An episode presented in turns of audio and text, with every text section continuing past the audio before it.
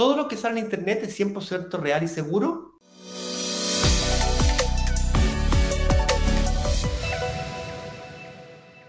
La pregunta bastante obvia. La respuesta es no. obviamente que no. Eh, de hecho, me, llamó la atención un, eh, un tuiteo que hizo esta semana Elon Musk. No sé si ustedes lo conocen. Elon Musk, el hombre más rico del mundo en este momento, el, eh, dueño de Tesla, el que hizo los cohetes, esos que se van a la estratosfera y, vuelven y caen paraditos. Es increíble. Bueno, este compadre se compró Twitter, o hizo una oferta, no sé si efectivamente se lo compró o no, creo que se lo aceptaron, no sé en qué estará. Y hay todo un tema porque dicen que eh, el 5% de las noticias que dan vueltas por Twitter son falsas, son fake news, noticias falsas. Entonces salió estos días, esta semana, de hecho, y dijo Elon Musk, mira, si yo me voy a comprar una casa y la casa tiene termitas y el eh, dueño de la casa me dice que las termitas tienen, tienen un 5% de termitas, o sea, un 5% de la casa está comprometida con termitas, eso es algo administrable. Eh, está bien, ok.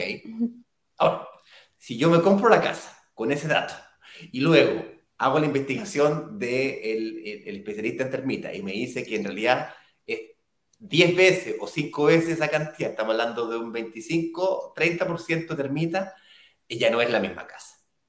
¿Okay? Entonces, ¿qué te quiero decir con esto?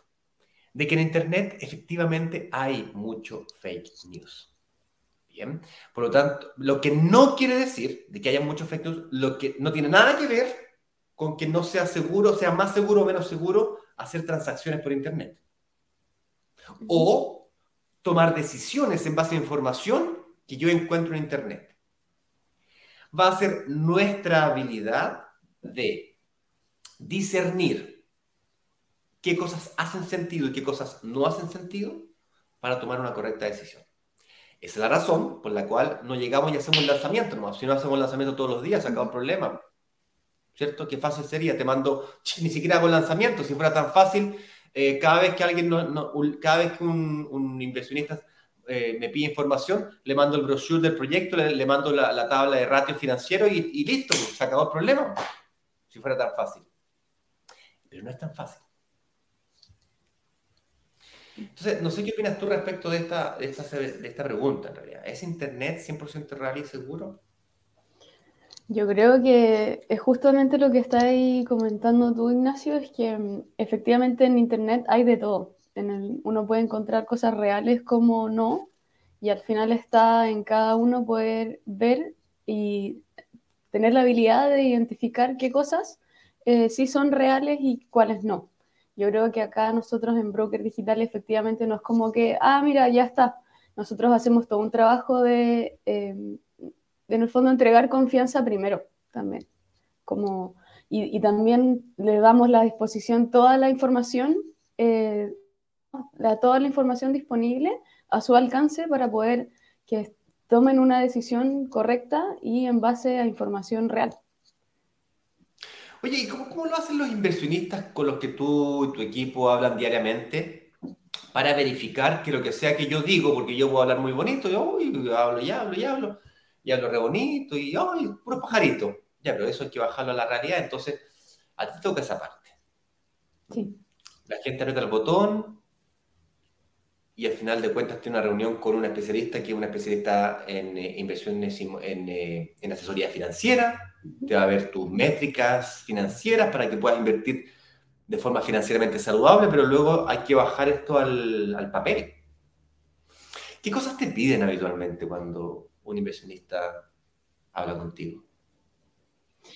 A nosotros nos piden principalmente em, todos los papeles que ya están listos de la notaría del proyecto. Por ejemplo, el permiso de edificación del proyecto. Perfecto. En el fondo ahí, ese es un papel en el fondo sólido, real, que está también eh, notariado, que te acredita que se va a hacer el proyecto, por ejemplo. Em, también ese documento termina, termina, termina. También otro de los documentos que ayuda bastante, porque claro, como decís tú, eh, nosotros hacemos el lanzamiento y decimos tenemos estos beneficios que son súper buenos para hacer la inversión, pero en el fondo llegan los inversionistas ahí, ¿cómo me acreditan que todo lo que se dijo se va a cumplir?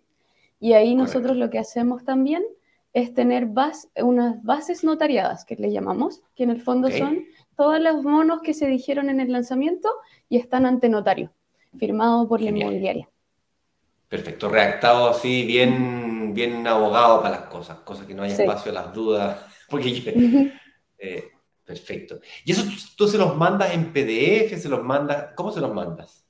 Sí, los mandamos todos en PDF. Toda la información que enviamos es información digital, en el fondo. No es que te hagamos llegar algo a la casa como un papel físico, es el PDF que hacemos llegar.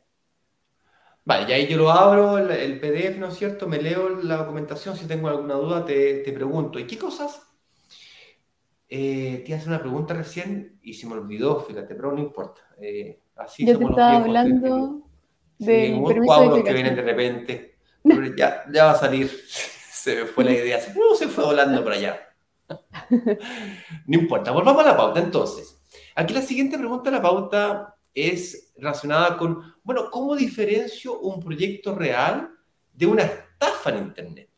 O sea, ¿qué elementos puedo yo, em, puedo yo detectar como para poder identificar? Te voy a dar mi opinión primero, luego me, me, comentas tú qué cosas te piden a ti o, qué cosas has escuchado tú.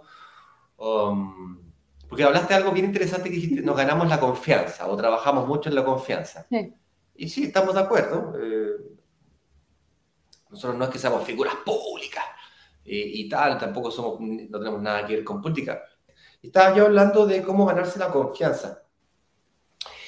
Y la confianza se gana con transparencia. O sea, mm, yo y Eduardo, tú y todos acá, no es que puedas venir a tocarme la puerta de la casa, pero si marcamos una cita eventualmente, ¿por qué no? O sea, no, no hay nada que esconder. Eh, nosotros aquí hablamos eh, abiertamente tanto de nuestros éxitos, tanto como de nuestros fracasos. Eh, por ejemplo, una época del 2016, 2017, que yo, el 28 de diciembre yo, yo quebré y quedaron muchos proveedores que se les quedó debiendo plata la empresa les quedó debiendo plata y la empresa entró en liquidación. Eso quiere decir que tú voluntariamente entregas todos los bienes. Yo en mi caso entregué todos los bienes de la empresa y los personales. eso se liquida completo y el liquidador, que es un tercero, entrega a todas las, personas que dicen, levantan la mano y dicen, em, esta empresa me está debiendo plata. Por cierto, tú como, como, como, como, una persona que te presentas en liquidación, tienes que detallar a todos quienes les debes plata y no se te puede quedar ninguna fuera. Porque si te queda una persona fuera o una empresa fuera, esa persona te puede mandar por atrás. ¿Ok?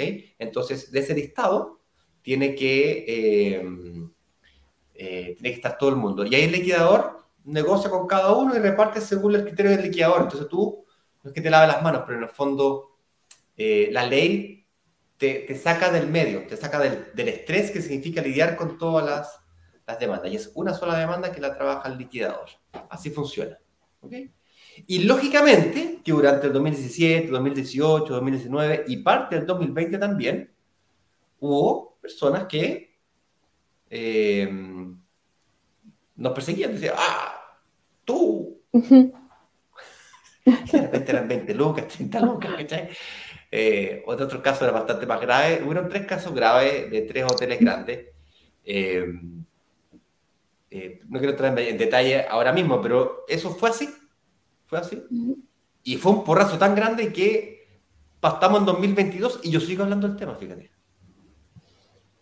Entonces, ahora que yo te conté esto, si es que aquí mismo en este chat hubiese alguien que sufrió eso y me reclamara, tú ya sabrías por qué me está reclamando.